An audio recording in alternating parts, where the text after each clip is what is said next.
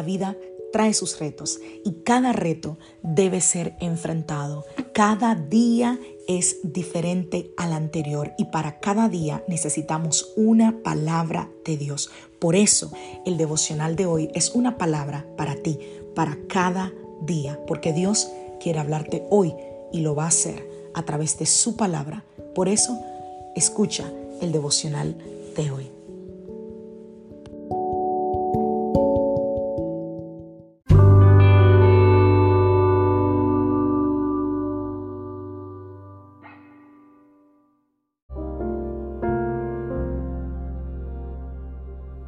Devocional del día de hoy. Nuestro Dios siempre está de nuestro lado. Romanos capítulo 8, vamos a leer a partir del verso 31. ¿Qué diremos frente a esto? Si Dios está de nuestra parte, ¿quién puede estar en nuestra contra? El que no escatimonia a su propio Hijo, sino que lo entregó por todos nosotros, ¿cómo no habrá de darnos generosamente junto con Él todas las cosas? ¿Quién acusará a los que Dios ha escogido? Dios es el que justifica. ¿Quién condenará? Cristo Jesús es el que murió e incluso resucitó y está a la derecha de Dios e intercede por nosotros. Las películas, los libros, la cultura, la gente, incluso a veces hasta gente que amamos, nos ha dicho, solo sigue tu corazón. Y hay un problema. Nuestro corazón busca solamente su propio bien y es engañoso. Nosotros podemos ayudar a otros porque se siente bien. Podemos amar a nuestros hijos porque ellos nos aman. Pero no hace falta decir que el amor egoísta es bien feo. Ser tu propio guía en este camino de la vida es muy agotador, es interminable.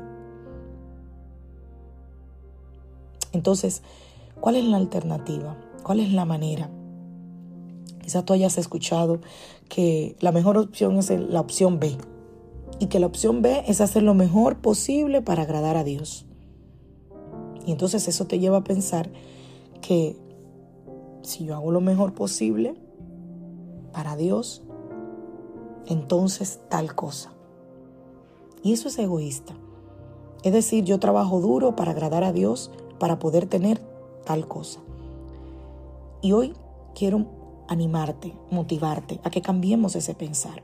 ¿Qué pasa si nosotros agradamos a Dios gracias a lo que Él hizo por nosotros a través de su Hijo? ¿Qué tal si no seguimos nuestro corazón y seguimos el suyo? No vivimos para la aprobación de Dios, vivimos de su aprobación. Cuando el Señor nos dio a Cristo, Él nos quitó el poder para tener más de su aprobación. Cristo se convirtió en la medida del, lugar del creyente de Dios. Yo siempre digo, cuando tengas a alguien con quien compararte, compárate con Cristo. No podemos construir nuestra confianza en buenas obras para otras personas, pero tampoco esa confianza puede ser derribada por las palabras incorrectas que alguien nos diga. La Biblia dice, si Dios es con nosotros, ¿quién contra nosotros? Si Dios dio a su único Hijo por nosotros cuando aún nosotros éramos culpables, ¿qué perdonaría el Señor por nosotros? ¿Qué no nos perdonaría? No tenemos que vivir por nosotros ni haciendo lo que dicta nuestro corazón, porque ya Jesús murió por nosotros. Tenemos que hacer lo que Él quiere que hagamos, lo que dicta su corazón. Nuestro Dios siempre está de nuestro lado y yo estoy segura que Él está de nuestro lado, no por lo que nosotros hacemos, sino por quien es Él. Porque tú y yo somos pecadores, tú y yo le fallamos, tú y yo hacemos constantemente cosas que pueden herir su corazón. Pero Él sigue estando de nuestro lado. A pesar de nuestras flaquezas y de nuestras debilidades. ¿Qué tal si consideramos eso? y Empezamos a trabajar en nuestra vida de manera que nuestra vida le agrade, que nuestra vida le honre, que nuestra vida le dé placer, le dé gloria a Él. Hay algo que tú pienses esta mañana que estás haciendo por Dios y que en realidad lo estás haciendo para ti mismo.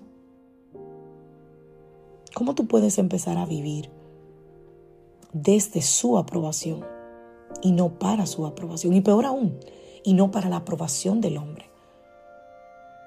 A mí siempre me gusta decir, y es una realidad que creo con todo mi corazón, yo prefiero agradar un millón de veces a Dios que a los hombres.